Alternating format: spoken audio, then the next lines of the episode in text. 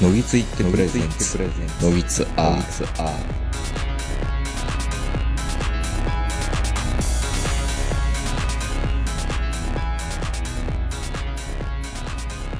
どうも皆さんこんばんは、豊子名人です。えー本日も1月中旬、えー東京某所我が家よりお届けしております。お相手は私、東横名人と、今日もコロナなので、ズームでこの方に来ていただいております。はい、こんばんは、坂本です。あのー、滝川クリステルがコマーシャルをしていたグレーステクノロジーっていうね、あの、マニュアル作成の会社があるんですけど、すごくはいはい本職決済をしていて、うん。各売上が結構な、なんか、3割、ん？三半分ぐらいが各売上で、で、それを消すために、創業者が株をちょこちょこ売って補填してたみたいな。で、結局上場、はい上場したから、なんか、やっぱり、あの、いけてる風に見せなきゃいけないからっていうので結構、粉飾をしてたっていうのが話題になってたんですけど、うんあのーマニュアルってやっぱりすごい今用途としてね、あるみたいなんですよ。まあそれが一つ動画化するとか、ああ、わかりやすい内容を作らなきゃいけないみたいなことを、まあ求められる世の中になってんのかなと思ったら、坂本さんが昨日ぐらいかな？がツイッターで、あの、マニュアル通りにやってくれるおっさん45歳の方がいいんだよみたいなことを、なんか、憤りを感じながらつぶやかれてるのを見て、ああ、そんなもんなんだって思いながら見てたんですけど。いやあの相変わらずのその切り取り方がね、はいはい。切り取り、切り取り。はい。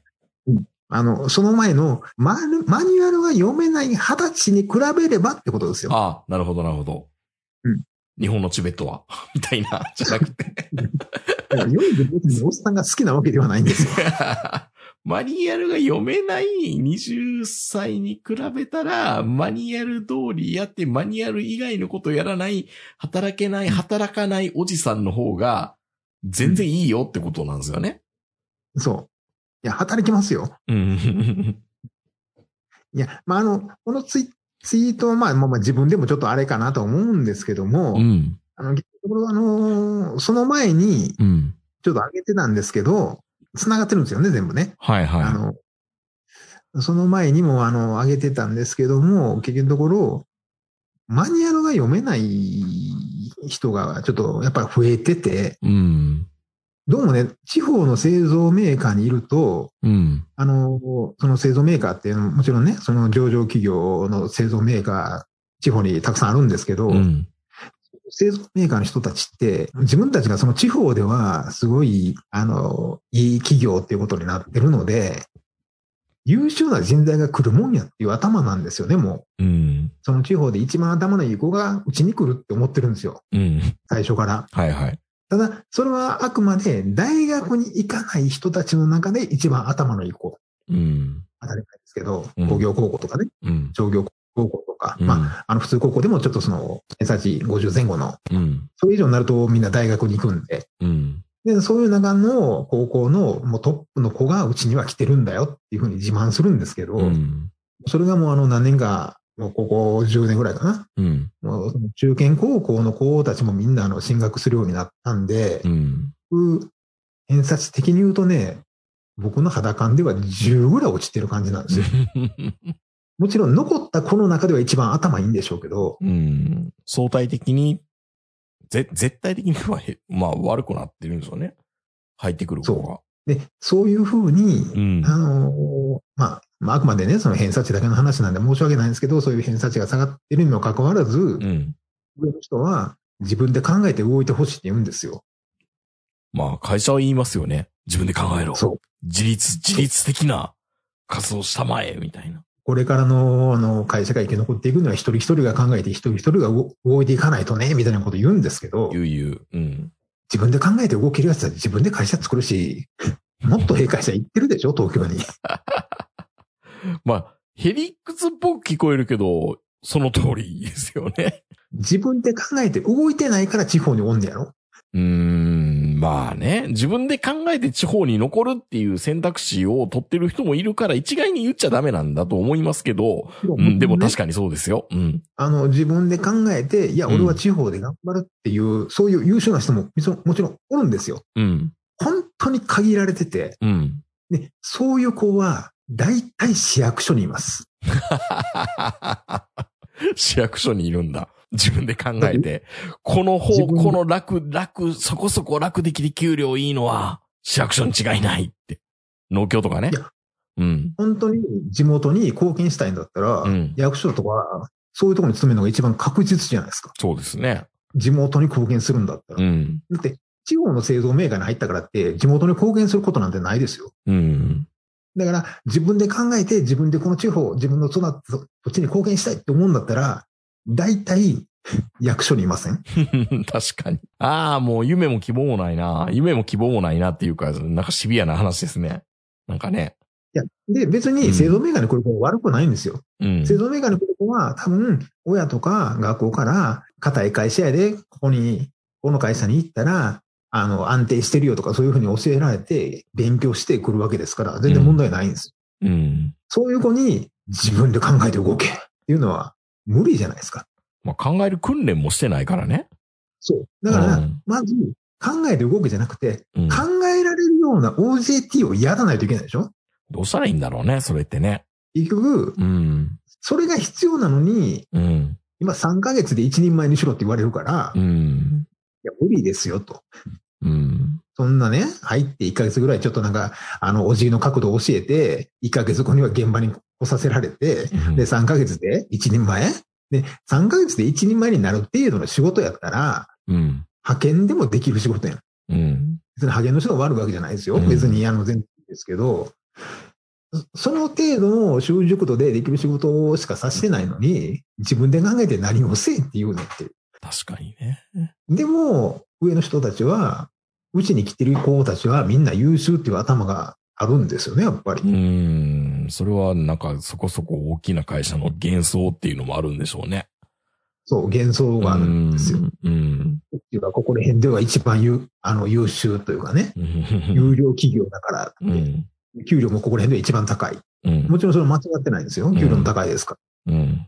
でも、全く逆の見方で言うと、あの、このラジオの中でも言ってたけど、もう地方で上場の製造メーカーに入るの今楽勝ってよう言ってるけど、本当に楽勝なんですよ、今。うん。人手不足だし、頭の横はみんな大学行くし、うん。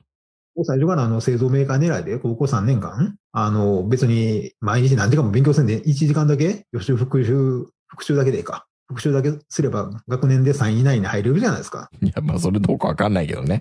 うん。いや、だって偏差値40代やねんで。まあまあ、だったらね、確かに。偏差値60以上の学校でうん学年5位以内に入るってすごい難しいと思うんですけど、うん。でも、学校の学生の半分以上はそもそも家に帰ったら教科書開かない連中なんですよ。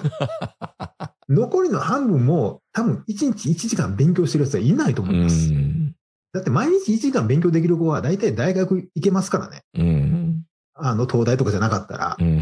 それぐらい、あの、よう言う、あの、1日1時間机に向かいなさいってすごい難しいことでしょ？うん。難しいと思う。確かに。そう。だから、うん。1日1時間勉強したら、地方の、その、まあ、トップ校じゃない？中堅から下の高校だったら、学年でベスト5に入るなんて、本当に簡単なんですよ。うん。そもそも、1学年100人ぐらいしかおれへんねんから。何千人もおらんからね。まあでもコスパのいい生き方って今だったらやりやすいはずなんですみんなコスパコスパって言うんだったらね。って話ですよねそう。うん。まあ、その長野とかだったら、本当にあの製造メーカーの上場企業が山ほどあるんで、うん。ベスト5どころか、ベスト30でも上場企業の製造メーカー入れるんですよ、ええいいなてなると、受験する側、高校生の側から見れば、すごい今楽なんですよね。うんそういう生き方を選べば。ぁうん。でもね、本当にあのコスパのいい生き方っていうのもあるわけで、そう。まあもちろんね、あうの、ん。夢を持って東京行く分には全然構わないですけど、まあそういう感じで。でも本当にマニュアル読め、マニュアルって僕らがピンと来てないだけでどの程度の文字量なのかっていうのもあるじゃないですか。確かに世の中にはすっごい割り、わかりにくいマニュアルもあるわけなんですよ。でね、うん。あの、申し訳ないですけど、うん。あの、まあ、もちろんね、僕が知ってる製造メーカーってそんなにたくさんはないですよ。うん。あの、同じ業界の5つか6つぐらいのメーカーしか知らないんですけど、うん。ほとんどのメーカーはマニュアル外注なんですよ、今。まあ、そうです。だから、だから、だからそういう会社が受け入れられるんですよ。だからね、うん。製造メーカーのマニュアルとしては、うん本当にわかりにくい。じゃあ、やっぱりそれはね、うん。あの、若い子のせいでもないような気がするんですよ。そう。うん。だからね、今のマニュアルってね、写真か、もしくは写真から起こしたイラスト、うん。結構多用するんですよね。そうでしょだから図示しないとわからないし、間違いも起きやすいしっていうことを考えると、そんなに文字ないような気がするんですよ、マニュアルって。文字がないので、まあイラストなんですけど、うんうんイラストにこう書いてあるでしょこの形はって言ってんのに反対につけるやつおるんですよ。ええどういうことそれ？逆張りしちゃうってこと？そう。で、気づきませんでした。最初はマニュアル見ながらやってるから正しいんですけど、んどっかの時点でマニュアル見なくなるんですよ。慣れたら。ああ、まあね。それはわからないけど慣れたら。うん。慣れたらどっかの時点でやりやすい方法を自分で取るようになるんでその時点で逆になってるんですけど、もう気づかないんですよ。自分はマニュアル通りやってるって頭があるから。まあでも、マニュアルの背景を理解してないと、逆につけるとまずいっていうのに気づかないんですよね。やっぱりね。これが何のためにこの形で何のためにこっちの方向に入れてるのかっていう説明をしてないから、うん。マニュアル通りにやりなさいとしか言ってないので、うん。結局自分で逆についてるのがわからないでしょ、うんでそのままずっとやってると、結局、まあいろんなメーカーでありますけど、はい、1万台回収みたいな。1万個作っちゃったか。まあその LINE で流れてます。うん、まあまあ、ちょっとでも混入しちゃうとね、その可能性があるって考えたら1万台っていう風になっちゃうというのは、まあわからないでもないけど、そそうか。う。でね、マニュアルってね、うん。あの、毎回見れないんですよ、やっぱり。うん、工場では。うん。一応目の前にはあるんですよ。目の前にはあるけど、見、見てないじゃないですか。うん。毎回パソコンの取説なんか見てないでしょ、うん。どっかで、やっぱりやり方の順番とか変わるでしょうん。やりやすいように。うん。それが同じ動きをしてくれるパソコンならいいんですけど、精密機械では困るんですよね、それ。うん。ネジの順番もその通りでないと、強度が出ないから順番決まってるんですよ。うん。だからカメラにしたって、あれ全部ネジの順番決まってますからね、たくさんの順う番。ん。そうですそね。の通りでないと動かないんですよ。で、それを、こっちの方がやりやすいとかって始めちゃう子がいるんですよね、やっぱり。うん。勝手に判断するっていうね。そうう。ん。だから、だったら、実直にマニュアル通りにやってくれる45歳のおっちゃんの方が信用できるって言ってるんですよ。45歳のおっちゃんも勝手解釈する場合ありますよ、よく。そう、もちろんあるんですよ。うん。僕が見た限り、その45歳っていうのはその今までずっとやってきたやつじゃなくて、中途採用された45歳の派遣のおっちゃんは、うん。やっぱ自分に自信がないから、うん本当にマニュアル通りにやろうとするんですよ、ビビりながらね。そう。それぐらいの方がいいんですよ。うん。だからね、そういうその人材を毎日毎日相手にしてると、うん。自分で考えて動けるような人材って、うん。どこにいるの？そんなやつって。高望みしすぎ。もしそういう人材はもちろんいますよ。うん。自分でゴミ拾って、袋に入れて、外のゴミステーションまで持って行ってくれるような、そんなルンバ、3万5千で売ってるわけないやん。うん。どう考えたって。うん。1億円ぐらいするでしょ。まあね。人材採用コスト何百万何百万かかるっていうのを言いますからね。そううん。だからそういう人材を雇いたいんやったら、やっぱそれなりの給料出さないと無理ですよ。しかも、まあ地方であれば。まあね。まあでもそれでね、僕らも言い出すと、僕も結構文字読むの苦手な方なんですよ、やっぱり。絶対製造メーカー向いてないよね。向いてないかもしれないですね。うん。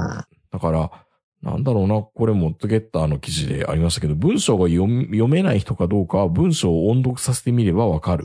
読めない人は助詞や接続詞を勝手に追加したり、省いたりする傾向にある。これよくやっちゃいがちなんですよね。確かに。だから最近ね、読み合わせをするようになったんですよ。ああ、でも読み合わせ大事ね。本当に。声に出して。うん。びっくりするぐらいみんな漢字読めないんですよ。うーん。みんな漢字のとこで止まってるんですよ。マニュアルの。なんかだから、小学校1年か2年の音読のじ、なんかね、宿題みたいな感じですね。お母さんに聞いてもらいましょうみたいな。はいはいはい。文章を読めない人かどうかは、って、こんな感じでね。でもそれが実際なんでしょうね。で、後から、その漢字が読めないっていうのがわかるじゃないですかう。ん。じゃあ、マニュアルの何を理解してたのかがわかんないですよね。雰囲気で多分やってるんですよね。多分。いや、だからね、そういう、現場ではそういう風なことになってるのに、う。うんちに子たちは優秀って思ってる経営陣ってすげえなっていう。それ見せたらいいんですよね、その動画とかをね。だ俺からね、やでって。うん。そう。あんあんまり僕ね、その、日本のあの、その、ガラパゴスコンプレックスって嫌いなんですけど、うん。何でもかんでもガラパゴスやガラパゴスやって、だからダメみたいなこと言うけど、まあよく言われるのが、その日本はその技術とか、先端にあの予算をつけないから、もう日本の技術はもう終わりとか言うじゃないですか。うん。あのね、本当に終わってるのは技術じゃなくて、そういう革新とか技術じゃなくて、国語力な現場ののかな生産が終わってるんですよ。生産が終わってる。ほうほね、未だに中国の品質がとか韓国の品質がという人もいるんですけど、う。うん。技術的に負けるのはね、全然問題ないんですよ、工場としては。うん。うん、中国の方がお金もあるからね。うん。技術的にもしかしたら中国の方が先に行ってる部分もたくさんあると思うんですけど、うん。でも工場の品質でもね、おそらく負けてますからね。うん。国語力かなうん。なんかでも確かに、こう、なんかいろんな勉強会みたいなもんでも、なんだろうな、質問を強制的にさせたりすることってあるわけですよ。議論活発にさせるために。え、何、何の質問してんのこの人？みたいなとかね。俺 そんな話聞きたくないんじゃないの？とか、また外れなこと言ってくる人もいるっていうのもあるし、会話が噛み合わないですよね。会話噛み合わないっていうのも多分あって、でもこれリモートだからまたざわざわっていう変な雰囲気も共有できないし、後であいつ何言ってきたかったんやろうな、みたいなんて、すごいあるじゃないですか。で、本当にそれってね、あの、人によって文章から入る人と、あの、口頭から入る人とっていろいろあるわけでしょあの、耳から理解する人、目から理解する人って。まあ、どっちのバランスがいいのかっていうのもそれぞれあると思うんですけど、もうこれで言い出すと、ずーっとこれテレビ会議が長くなってくると、今何の話してるのか分かんなくなってくるじゃないですか。それこそな、あの、内職しながら仕事をしてると、特に。はいで、それでいくと、なんか耳からで、なんかちゃんとやってくれる、理解できる人だったらいいんだけど、なんだろうな。今何の話してるのか、た時々分かんなくなることあるじゃないですか。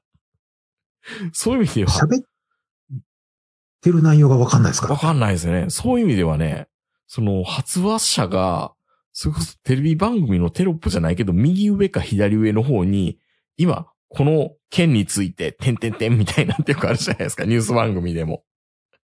いやもうバラエティみたいに下に、うん。この後みたいなのがそう。必要ですもん。いや、本当に欲しい。っていうか、テレビってめっちゃわかりやすいなって今、改めてテレビ見たら思いますもんね。パッと見たって、チャンネル回しても、あ、そうか、この話題にしてんのね。うーん、そうそう、今話題のコンビニ、うーん、ツナマヨネーズね、みたいな、わかるわけじゃないですか。ミシュラン、ミシュランシェフが認めた、みたいな。ちょっと前までは、うんああいうテレビのそのテロップとか、うんそれから CM 明けの巻き戻しとかね、うん。すすごい腹立ってたん腹立ですよ。ってたけど、今、本当に、あれすごいよね。もうテレビ局の人頭下がるわって思いますよね。それと同時に、うん。あれがないと理解できない一定層がおるんやなっていうのが分かりましたもんね。うん。そうですよね。最近ね、巻き戻しに関しては、俺も忘れてることがあるからう、ん。年齢的にちょっと助かるわって思う時もあるんですけど、あの、テロップはほんまに邪魔やなって思う時あったんですけど、まあもちろんね、あの、耳の不自由な方とかにはすごいあれの方がいいっていうのはわかるんですけど、う本ん。当にあの、意味が分かってない層っていうのがいるんですよね。あれ、あれやってようやく分かってくれるっていうことを考えると、だからね、ツイッターが読めない人たち、うん。文字だけですからね。うん、もそうですうし、ん。だから最近ね、まあツイッターでもよくあの、まあ喧嘩っていうか、そのやり合ってるじゃないですか。うん。いろいろその、大学院に通う主婦とか、うん。まあ、ポリコレとかいろんなことであちこちで火花が散ってますけどい、ろんな小宇宙でね、戦争が、スターウォーズが繰り広げられてるわけですよ。で、うん。で、僕らは第三者だから、中間というかね、うん。どっちの味方もせずに、客観的に、さあ、どっちが間違ったこと言ってんのかなと思って見に行くでしょ？うん。そうすると、もう話が噛み合ってないから、読んでて疲れるんですよね。ああ、ツイッター自体も読んでたら、タイムライン追っかけきりにくくなるから、確かにそうですね。でうん。だから、ただの喧嘩の方がまだいいんですよ。うん。バカとかアホとか言ってる方が。うん。でももう、今もう明らかにもう全然論点も違うし、噛み合ってないし、相手の話聞いてないし、うん読んでるだけで、メンタルやられそうなるやつが多いんですよ。時々、俺自体がバカだからこれ理解できないのかなって思う時あるじゃないですか。あるある。うん。今日もで、5回だもん。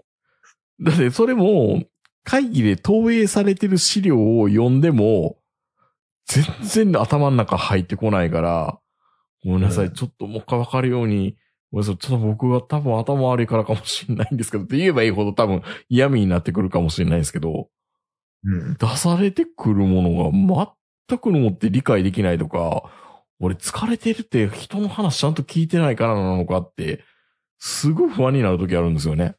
で、ましてやこれで音読がみたいなこと読むじゃないですか。まあ自分がそっち側の方かもしれないですけどね。もうこいつ出してんの意味わからんわ、みたいな。いや、それ言われるの嫌だから、文章書かないですよ。単語しか出してないですよ、資料には。だから僕、最近めっちゃ自分のこと頭悪いんちゃうかなと思い始めて。いや、それはね、僕も一緒です。僕もすごく、最近自分すごくバカなんじゃないかなって思い出すようになってきましたよ。最近の若い人はね、多分ね、こういう言葉あんまり聞いたことないかもしれないんですけど、うん昔僕らが若い頃とか、社会の歯車っていう言葉があったんですよね。うん。言いましたね。でハグの前になるなんて、みたいな。そう。で、若い人たちはみんなその言葉で反発してたんですよ。うん社会の歯車なんかなるものかってみんな思ってたんですよう。ん。で、まあ、それから個性がどうたらこうたらとかね、ん合理的とか言われて、まあその歯車がガタガタのやつとか、歯車の形がいびつなやつとかがいっぱい出てきて、うん。で、あの、まあ、いろんなところでね、まあ、評価主義とか合理的とかで、まあ、その歯車に油も刺されんようになってきて、今、あちこち歯車うまいこと回ってないんですけど、うん。社会の歯車になるのって本当に難しいです今やね。難しいかもしれないですね。まあよく言われたのが、歯車だったらいいよって。お前らビスかもしれないよって言われましたからね。うんネジ鉄郎や。鉄郎やから、それ。本当に。いや、本当にね、いや、歯車ってまたみんな綺麗な歯車になって一定に回ってた時ってすごかったでしょうね、きっとね。今回ってないから。うん、それが多分日本の企業の凄さだったのかもしれないですね。そうう。ん。でもまあ、歯車じゃない人ってよう考えたら一人もいないですしね。うん。まあ、もちろんね、孫正義さんとか前澤さんぐらいになれば、あの人らは多分歯車じゃないけど、でも多分オペレーターぐらいでしょ？うん。一緒やん。いやー、でも確かに本当坂本さん言うみたいに、時々自分がすごくアホなんじゃないかなって思い出す瞬間が仕事してて、すごいあるんですよ。もう多分、まあおじいちゃんになってきてるから物の理解が進まないっていうのもあるのかもしれないけど、だからね、もう、もう若干そのボケも入ってるし、人の名前も思い出せないし、うん。あの、アホになってるのは確実なんですけど、でうんもここまで文章を読めなくなってんのが怖いなっていう、人の文章がね。そうそう。だから、人の文章が分かりにくい文章だから、自分がバカになってるんじゃないかなって思うのが、ちょっと本当に正常に判断したいですよね。まあでも、あんまり遂行とかしない、読み直したりしないのかな？で、うんまあ、あの、たまに僕、話題に出してる、その、ナロー小説っていうね、そのサイトがあるじゃないですか。はいまあ、アマチュアの小説なんで、はいアマチュアの小説だから、そもそもそんなに文章に期待はしてないんですけど、うん。それでもね、うん。何書いてるかわからんっていうのに合うんですよ。うん。もちろんそれがね、あの、全然人気のない、もう埋没してる埋もれたような、誰も読んでない小説でそういうのは山ほどあると思うんですけど、うん。ランキングに入ってるのでそれなんですよね。うん。で、しかも、まあ、こんなん言うたら絶対バレるから、あれなんですけど、もう、うん。内容が幼稚園児が書いたんかっていうような内容なんですよ。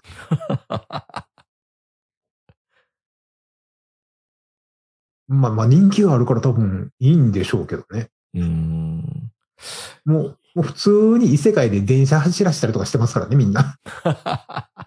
すごい、みたいな。いや、だから本当に文章を書くのが、自分の文章がいけてんのかいけてないのか分かりやすいのか分かりにくいのかっていうと、僕らメールの文章しか基本的には分かってないわけですよ。うん。やっぱり基本的には文章になってんのかなっていうふうに不安に思うときはあるんですよね。基本的に開業いっぱい入れておいた方がいいなっていうので、文章っていうよりも単語を並べてる方は近いかもしれないですね、僕の場合。あの、センテンスっていうかね、短ければ短いほどいいだからなんか。字の文章を書いてるって意識が全然ないんですよ。今時あのメールでね、野坂昭之みたいな文章書いてるやついないから、うん。全然開業ないわ、みたいな。そう。だからちょっとそうなってくると自分の文章力があんのかどうかすら怪しいっていう風になるし、資料的には、そそれこそあのヤフーのね、ヘッドラインと一緒で、13文字以下じゃないとダメだみたいなんで、もううん考えると、もう体言止め対応するか、もう名詞で終わるなんてもうそんなもん当たり前みたいな感じになってくると、字の文章書けてないんですよ、多分。ほぼ。書けないね。うん。ってなってくると、俺、文章力なくなってるから人の文章も読めなくなってんのかな、みたいな。その弊害っていうのもすごいあるかもしれないです。もちろんその、字の、まあね、あの、小説書くときもあの字の文って書けないって悩む人すごい多いと思うんでうすけど、ん。まあもちろん語彙力がないこともあるし、言い回しとか、まあ、いろんな問題で、結局セリフばっかりでうん。字の文が書けないっていうところで悩んでる人は、まあ僕も含めて多いんですけどうね。ん。一般のね、普通のそのマニュアルも含めて、メールも含めてう、ん。文章が書けないんですよね。この前もね、ちょっとね、そのメールのやり取りをしてたんですけど、うん。ある、ある、その全然、あの、遠い事業所の人とね、はいはい。本当に噛み合わなくて、うん3ヶ月ですよ、メールのやり取り。3ヶ月もやった挙句に、もう、拉致開かないからう、ん。結局その、まあ、チームスというかね、うん。実際喋ってみたら、うん。それってそういうことやったんですね、みたいな。で、そこを言うんですよ。やっぱり会って話しないとね、みたいなこと言うんですよね。いや俺メールの中で5回ぐらい書いてますけどね。うん。読んでくれないんだ。読んでくれないんですよ。そう言ってくれればよかったのに、みたいな。まあだからね、やっぱりね、あの、テレワークとか良くないよね、みたいなこと言うんですよね。そう、まあそうなんでしょうね。そう。やっぱね、ある、まあ、全員ではないんですけど、やうん。っぱその、現地を取られたというか、その文字に残すのが嫌っていうやつがいいて、るいるいる。うん。文字ではその結論とか大事なとこをぼやかすやつがいるんですよ。うん。どうしてほしいの？これって。ここはこういうことですよねって言ってメールで出してもう、ん。なんかうまくはぐらかすというかう、ん。ほんで、ほっとくじゃないですか。うん。だからなんか電話がかかってきて、あれどうなってんの？みたいな。いや、どうなってんのって僕、このメールの返信待ってるんですけど、進んでないのが理解できないみたいなこと言うんですよ。で、またタイトルにちゃんと、よう、返信希望みたいな。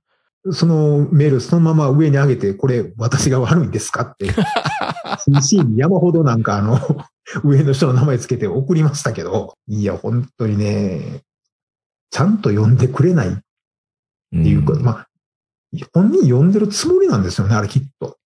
いや、でもそれも、ありますよ。あの、その文章が分かりにくかった。まあ、坂本さんのことがそれはないかもしれないけど、もうさーっと斜め読みみたいな感じの時もやっぱあるわけじゃないですか。もう体調悪かったりすると。あるある。またそういうやつにかけて返信遅いね。うん。まあ、それはあるあるですけどね。多分これみんな結構、俺文章理解するのすごく悪くなったんじゃないかなって思ってると結構世の中に多いような気がしますね。昔に比べて。うん記号が離れてるやつとかもとにかく、悪文って呼ばれてるような、うん読みづらい文章を平気で書いてくるからね。うん。国語力か。でも確かに音読させるっていうの大事ですね。音読したらなんかあれって思う時あるもんね、やっぱりね。まあ、確かにはね、あの、ツイッターでもね、言われてましたけど、うん音読下手なやつは文章下手ですからね、ほぼほぼ。うん。あの、句読点つける位置がおかしいもん。おかしい。確まあ、か俺は人のこと言えないんですけど、に。うん。うん。まあ僕の文章力は、あの、このノギツのヘッドラインそのものですから。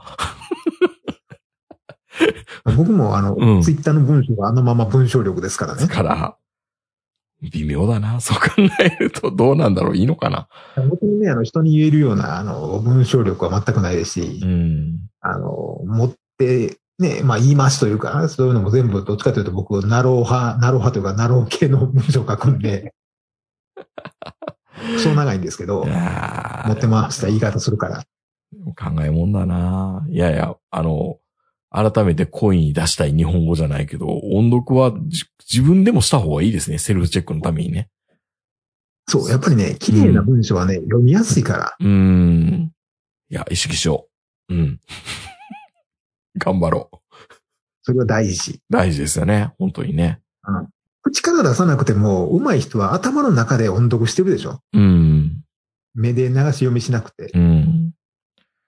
まあ、文字量多いのがね、読みにくいからどうしても短いフレーズになっちゃうから、うん。まあそこで勝手に保管するやつも出てきそうな気もするんですけどね。おかしいな。だから分かりやすいようにもうほんの短く短くして、あの、箇条書きにして書いてるんですけど。そうそうそうそうそうそう。それはそうです。うん。うん、でもダメなんですよね。うん。耳から入ったらいいのかななんか教えてほしいですね。僕は耳寄りです。なのか、僕は目からです。みたいな。あなたは目から、喉から鼻からみたいな。風邪薬じゃないですけど。フォースタンス理論みたいにね。うーん。